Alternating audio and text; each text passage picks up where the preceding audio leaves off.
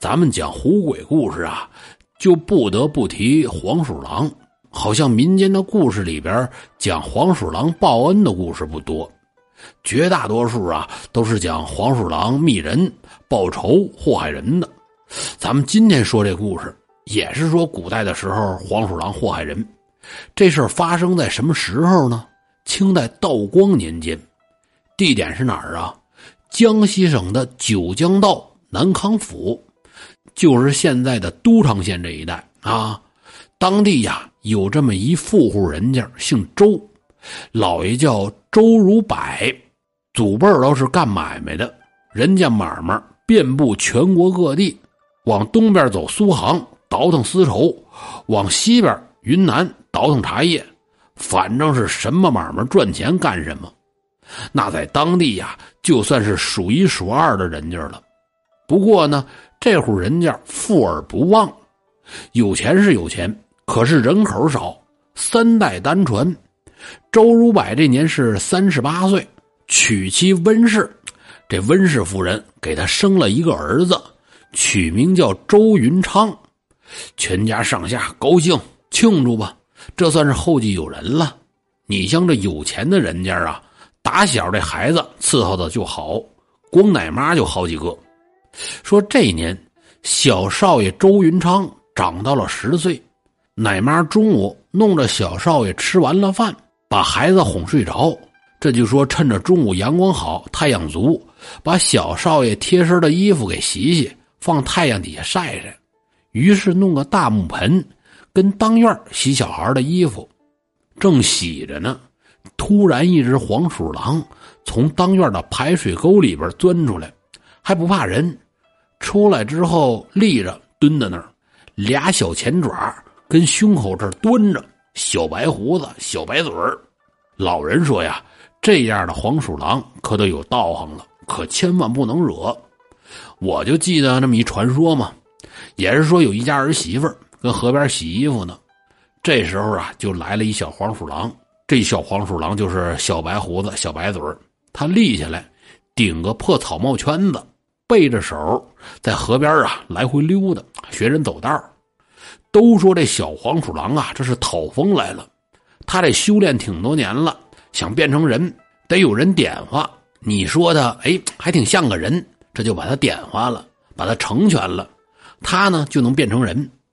这家媳妇儿上午跟婆婆生了场气，心里她不痛快，这才上河边洗衣裳来的。过去洗衣服都用棒槌打，他从河边这儿打那衣服，这就是解恨。这时候，这小黄鼠狼顶个破草帽圈子，背着个手跟旁边溜达，那意思就是一会儿你瞧见我啊，看我这做派，点化我一下子啊，我就成人了。可是人家这媳妇儿低着头也没瞧他，黄鼠狼这会儿就有点急了，从那学人咳嗽，哼哼哼，他史诗学的特别的像。这小媳妇儿听见了，心里就琢磨：这谁呀？这么讨厌！我不理他。人家呢还是没抬头，小黄鼠狼就急眼了，学人的样子，摆一个特别帅气的姿势，然后学人说话：“嘿。”我说：“你抬头看看我，看看我像谁？”这小媳妇那儿窝着火呢，拿着打衣服的棒槌，梆梆梆的打打衣服。听他这么问，连头都没抬，就说了：“像谁？我看你像个棒槌。”这时候就听旁边变化的声音，小媳妇抬头一看，一个洗衣服的棒槌顶着草帽圈子从那蹦呢。我跟你没完！这小媳妇反正也愣，一听说没完，急眼了。嗨，你就知足吧。当时亏了我没说像马乐家隔壁。黄鼠狼听完，捂着耳朵哭着就跑了，因为这小媳妇这句话毁了黄鼠狼的道行。黄鼠狼啊，始终要找他报仇，可是这小媳妇火力他旺啊，黄鼠狼拿他也没法。一直等了几十年，小媳妇变成了老太太，临咽气儿的时候火力低了，这黄鼠狼才找上呢。老太太身上的肉都烂了，可是怎么都咽不下这口气儿，嘴里呀还含糊不清的念叨：“毁我道行，我让你不得好死。这么一直念叨，咽不了气儿就没法埋，这把家里人可愁坏了。家里有明白的就说：“这得找个干大仙的给送送，兴许能好使。”后来找了村子里干大仙的，这才把这事解决。所以说呀，遇见黄鼠狼了，千万别招惹他，他记仇，特别能报复。咱们接着说这奶妈，这不跟当院洗小孩衣裳的吗？一抬头啊，就瞧前边蹲着一个小黄鼠狼，把奶妈可吓了一跳。这小黄鼠狼蹲着等人夸他呢，这奶妈随手抄起给孩子洗衣裳的脏水，一盆脏水就泼这黄鼠狼身上了。咱们说。这些有道行的、成了精的动物，鬼呀，这些个最怕不干净的东西。过去说什么夜壶啊、马桶啊、小孩的褥子呀，这些个东西它辟邪。那你想啊，奶妈把这盆小孩洗衣裳的脏水全泼黄鼠狼身上了，那能好得了吗？是吧？那就不光说淋成落汤鸡的事了，这道行就算毁了。当时黄鼠狼就急眼了，口吐人言。挤兑的都会说人话了，哈！嘿，你这个无知的泼妇，竟敢拿洗裤衩的脏水泼你金毛黄三爷！等着吧啊！我要让你家从此鸡犬不宁。这金毛黄三爷这就得跟各位闲聊几句了。在东北呀，这些动物像狐狸呀、黄鼠狼啊、刺猬、蛇、老鼠五大家族的这些吧，这些动物成了精啊。得给自己起个字号，什么胡三太爷、黄三太爷这些，这就涉及东北出马仙儿立堂口的科学知识了啊！有机会呀，我给你们讲讲这出马仙儿立堂口看事儿的故事啊！咱们接着说这个，这小黄鼠狼口吐人言，说自己是金毛黄三爷，而且呢要让周家是鸡犬不宁，可把奶妈给吓坏了。来人了，出事了，快来人呐！黄鼠狼一听奶妈喊人，这黄鼠狼滋溜一下就钻进了排水沟里，看不见了。其他人一听奶妈叫人，坏了，少爷那边出事了，赶紧的，赶紧的，过去瞧瞧去。这大伙跑过来，怎么了？怎么了？哎呦，可吓死我了！奶妈把这事一说，管家听完是半信半疑。吩咐家里几个干活的长工，这么的啊，别怕，把这排水沟啊都给我翻开。这大伙人多呀，管家让干干吧。这把排水沟彻底翻开了，结果没找见这黄鼠狼，这是顺着排水沟跑了呀。把排水沟堵上，让他进不来。这都弄好了，本以为说进不来就没事了，可是，在第三天头上就出事了。出什么事了？黄鼠狼的话应验了。这天早上，奶妈给少爷周云昌端来早饭，一碗肉粥跟几个包子。小孩看见吃的，直接就上手抓，拿起包子吭哧就是一大口。孩子嘴里嚼着包子，低头一看手里这半拉，包子馅里边出来一截小手指头这么粗的蚯蚓，这得多恶心呢！孩子这个吐啊！随后这怪事是一件接着一件，吃着吃着饭，桌子腿莫名其妙的就断了。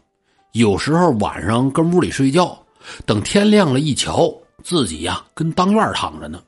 怪事天天的发生，大伙这回可是真害怕了。这怎么办呢？就有人出主意，估计呀就是当时得罪了这金毛黄三爷。人家这是找咱们家的事儿报仇呢，怎么办呢？其实也好办，这么的，跟家里边收拾出一间空房来，给这位金毛黄三爷在这房间里立个牌位，每天早晚三炷香、瓜果梨桃、烧鸡鸡蛋的，咱们给他供奉上，备不住啊，他就不闹了。哎，这倒是个办法，试试吧。这就给这金毛黄三爷立了一个牌位，给供奉上了。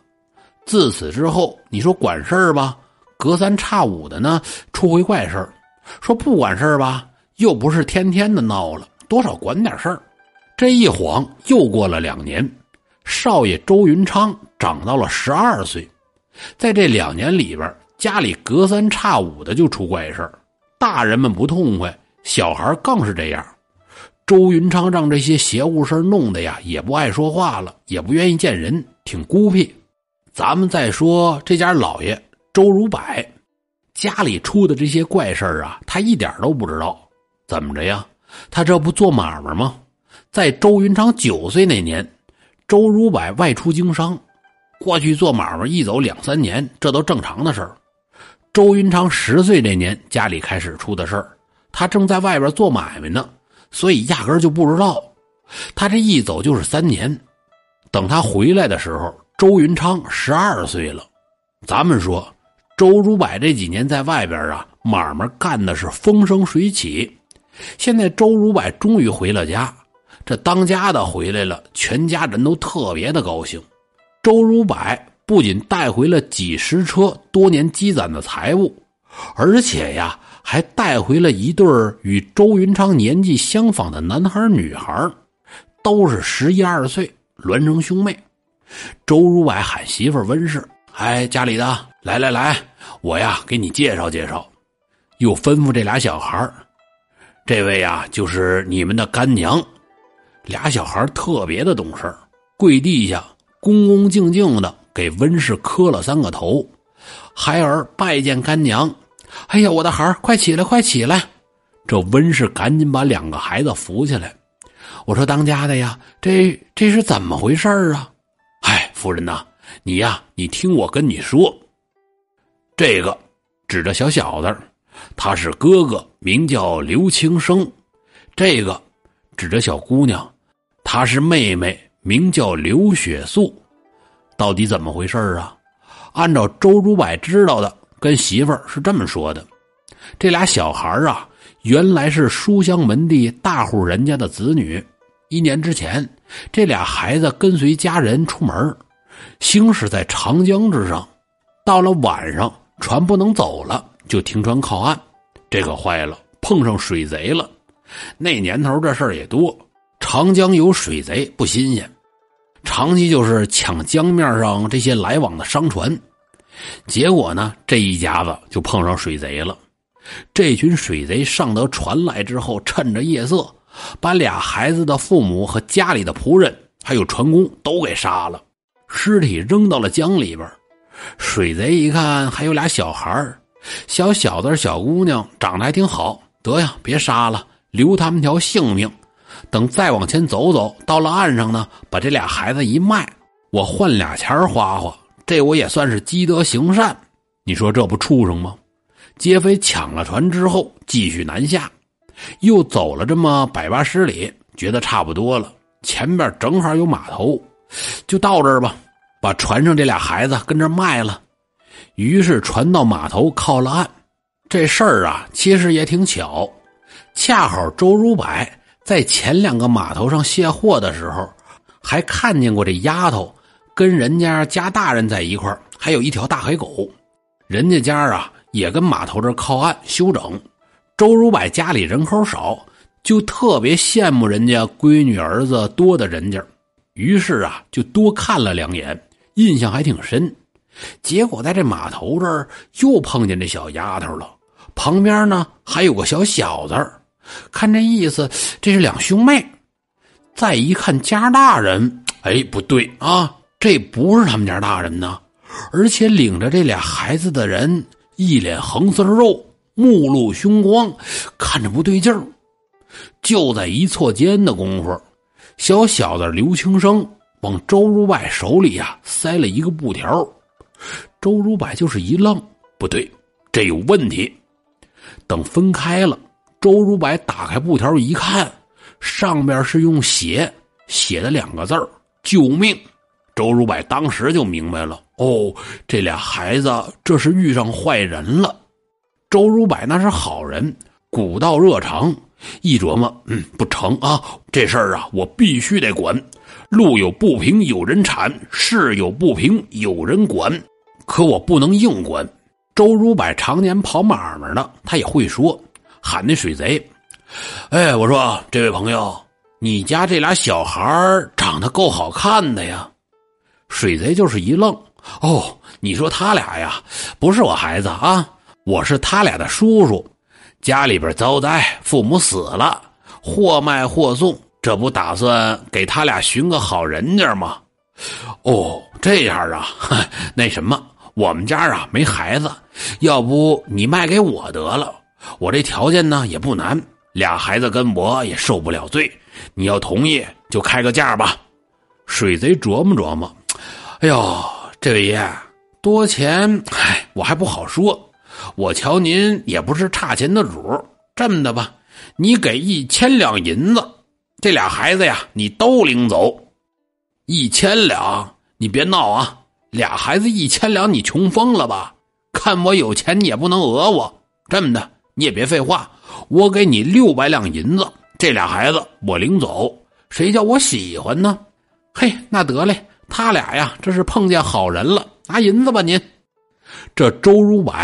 把两兄妹就给买下来了，领着俩孩子回到了自己这边的船上，俩孩子扑腾就给周如柏跪下了。哎呦，好心人，我俩呀，谢谢您救了我们的性命。哎呦，孩子，孩子，快起来，快起来，怎么回事啊？慢慢说。这俩孩子把水贼怎么谋财害命这事儿跟周如柏一说，周如柏恨得牙根都痒痒啊！得嘞啊，孩子。这事儿我管了，我非给你们报仇不可。于是赶紧写了诉状，上衙门报官去了。官府受理之后，这就好办了。船还没走呢，衙门的衙役直接就上船抓人。这会儿水贼是一个没剩，全部被缉拿归案。官府又把水贼抢的这些刘家的财产全部归还了刘家兄妹。这事儿啊，在当地是人人传颂。没有不夸周如柏的，周如柏这人够意思，大伙呢都知道，所以做起买卖来谁都认头。周如柏就赚了不少钱，可是刘家兄妹家里也没大人了，怎么办呢？俩孩子岁数也小，周如柏一琢磨，我把他俩呀收做我的干儿子干闺女，不挺好吗？跟俩孩子一说，这俩孩子当时就给周如柏跪下了。爹爹在上，受孩儿一拜。您是我俩的救命恩人，而且呢，还给我们报了大仇。将来我们哥俩给您养老送终。周如柏喜极而泣，嗯，好，好，好，好孩子，快起来。自此之后啊，这小哥俩就是周如柏的一女干儿。等周如柏回了老家，这才把两个孩子也带回来了。周如柏跟自己的媳妇儿说完这事儿，媳妇儿一挑大拇哥：“罢了啊啊，当家的，我这辈子跟你，我算是知足了，有担当，会办事儿，够意思。”转回脸来，温氏又仔细的看看这俩孩子，嗯，小小子长得好看，特别的招人喜欢。再看看小闺女，呵，长得更好看，水水灵灵的。温氏打心眼里啊，就喜欢这俩孩子。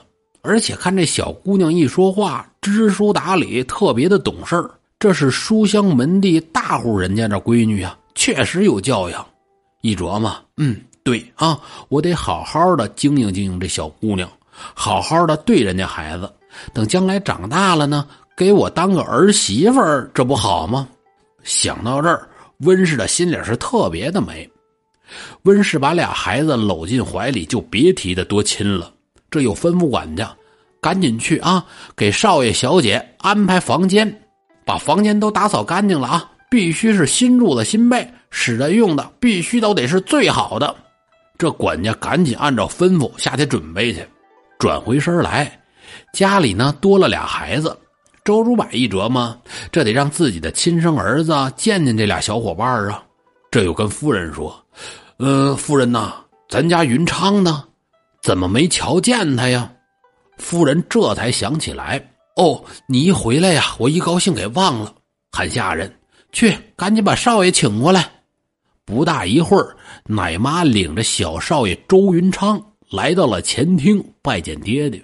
周云昌看见自己爹回来了，不但不高兴，反而是特别的认生，往奶妈身后一躲。周如柏一看，哈，这还小呢，认生了。孩子，别怕，爹回来了。来来来，给你介绍介绍你的弟弟妹妹。干儿子刘青生跟周云昌同年出生的月份上比周云昌小俩月。可是刘青生为人是聪慧沉稳，刘青生啊特别的懂事一抱拳，小弟给哥哥行礼。周云昌呢还是比较孤僻，不爱说话。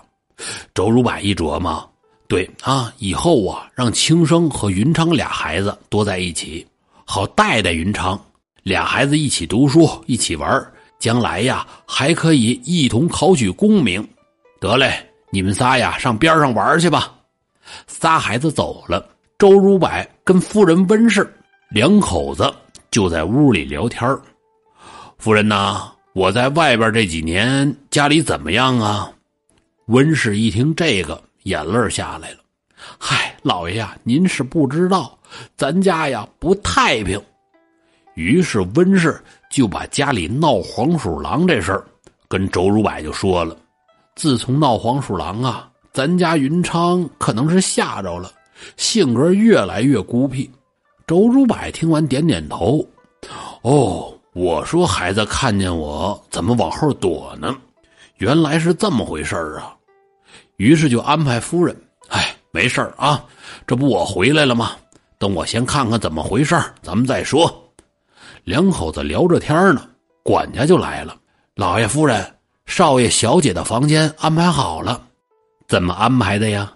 刘青生在小院的西厢房，周云昌呢住小院的东厢房，两厢是对门既不相扰又接近。闺女刘雪素呢，跟温氏一起住在内院，家里女眷住的院子。平日里呀，温氏还可以教闺女花红刺绣，也可以跟温氏学学持家礼道，这就当儿媳妇培养的。咱们说。这一切都安排的挺好，转眼就过了大半个月。自从老爷领着刘青生和刘雪素回来，家里就变得特别的太平了。里外几进的院子变得风平浪静，一派祥和。周如柏本打算说看这黄鼠狼怎么闹，可是啊，一直也没等着。温氏和奶妈还有家中管家下人们都捏着一把汗。捧怕说黄鼠狼再出来闹事，每天过的是小心翼翼。捧怕说黄鼠狼再出来闹事，每天过的呀是特别的小心。这把干儿子刘青生和自己的亲儿子周云昌安排在一个院里住，还是门对门。家里边黄鼠狼也不闹事儿了，特别的太平。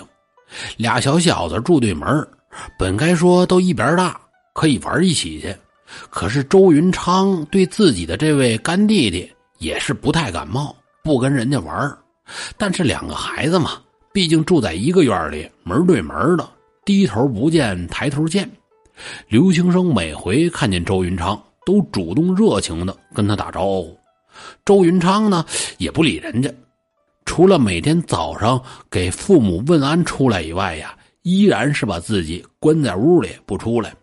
周云昌不理刘青生，这刘青生呢也不急也不生气，他还挺有法你不每天早晚出来给父母请安吗？哎，我上门口等着你去，咱俩一起去。后来时间长了，刘青生啊又在院子里摆上茶桌，请周云昌出来喝茶，顺便呢请周云昌给自己补习功课。这周云昌就推脱不开了，只能说硬着头皮。出来帮刘青生，刘青生特别的聪明，而且呢是十分的好学，一教就会。毕竟俩小孩岁数差不多，开始啊就算慢慢的熟了，能在一起玩，能在一起看书。这家里边有俩大小子，正是上学的岁数，周家也不差钱周如柏又请来了私塾先生上门教课，时间一长，俩孩子是同出同进。吃饭睡觉都在一个屋里，处的就跟亲哥们一样。俩人是无话不谈。时间久了，刘青生就发现周云昌啊，经常一有风吹草动就吓得不行，特别的敏感。私下就问：“哎，我说兄长，我看你经常的这么紧张，是有什么事儿吗？”“嗨，兄弟呀，我也不怕你笑话我，不是我胆小，是咱家呀经常有怪事儿发生。这就把家里黄鼠狼闹妖的前因后果跟刘青生说了。嗨，兄弟呀，我实在是吓得不行了，真不知道那妖精什么时候会突然出现。刘青生听周云昌讲完这事儿，就说：“哦，原来是这么回事儿。嗨，我说哥哥呀，你也别怕，我以前总听我们家大人讲黄鼠狼作祟的故事。下回吧，下回他再敢来。”有兄弟我在呢，我帮你解决。这周云昌听完，赶紧拦下：“嗨呀，弟弟呀，不是我说，大人都不行，你有什么法啊？嗨，这你就甭管了啊，你就等着瞧好吧。”有一天晚上，周如柏跟媳妇温氏两口子在房里准备睡觉，俩人吹了灯，躺在床上，盖上被，两口子聊天周如柏就说。这几年家里边里里外外的，多亏了你操持。嗨，当家的，你说这话不见外了吗？两口子嘛，反正唯一不顺心的事儿就是黄鼠狼跟咱家祸害人。周如柏听完，跟媳妇儿就说：“哎，我说，你说我回来也这么长时间了，也没见你们说的那样，黄鼠狼跟家里祸害人呢。”媳妇儿也琢磨琢磨：“是啊，我也纳闷呢。”之前天天的闹，后来立了牌位供上之后啊，就隔三差五的闹。等你回来之后，怎么还不闹了呢？嗯，我说家里的呀，我琢磨着呀，会不会是这黄鼠狼走了呀？要他不闹，咱们就把供奉的那个牌位给撤了吧。周如柏刚说完，就听房子的房梁上有尖细的声音，笑着就说了。哈哈哈！竟敢在背后说你家金毛黄三爷的坏话，还要撤我的牌位！我看你们是作死！今天我就锯断你家的房梁！这屋里可黑着灯呢，周如柏两口子看不见房梁上有啥，就听见钢锯锯木头的声音，咔咔咔，就这么锯，突然就觉得有木屑。从上边掉下来，落在脸上，这把两口子吓得呀！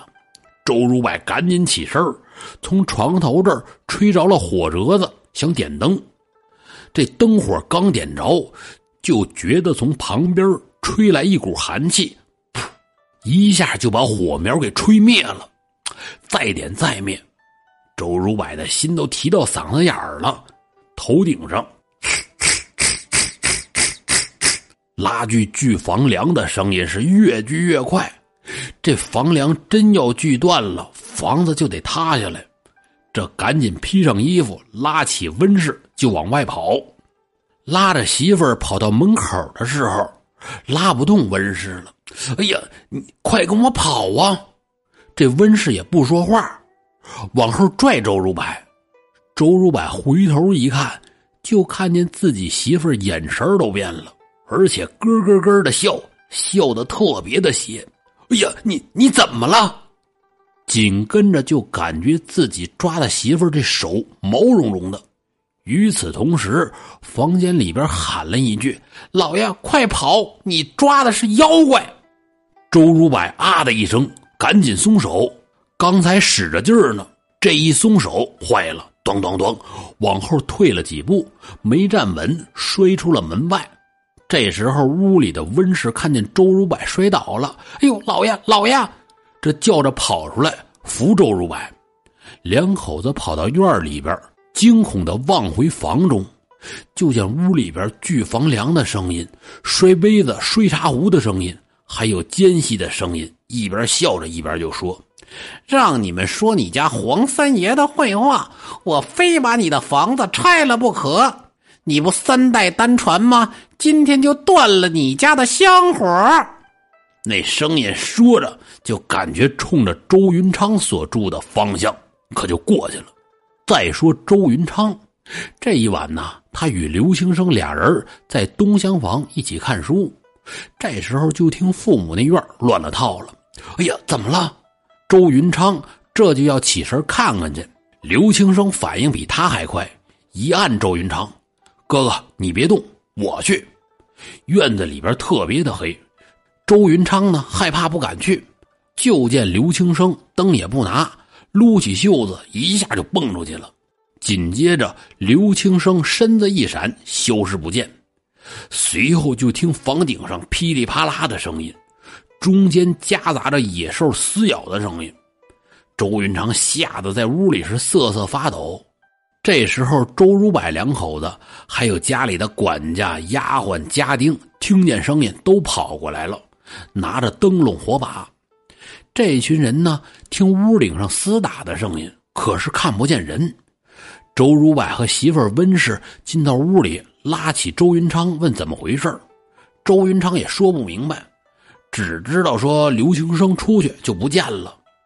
等这一家三口再转身出去的时候，突然房顶上扑通一下滚下来一个东西，大伙拿灯一照，居然是一只血肉模糊的黄鼠狼，舌头耷拉着，脖子给咬断了。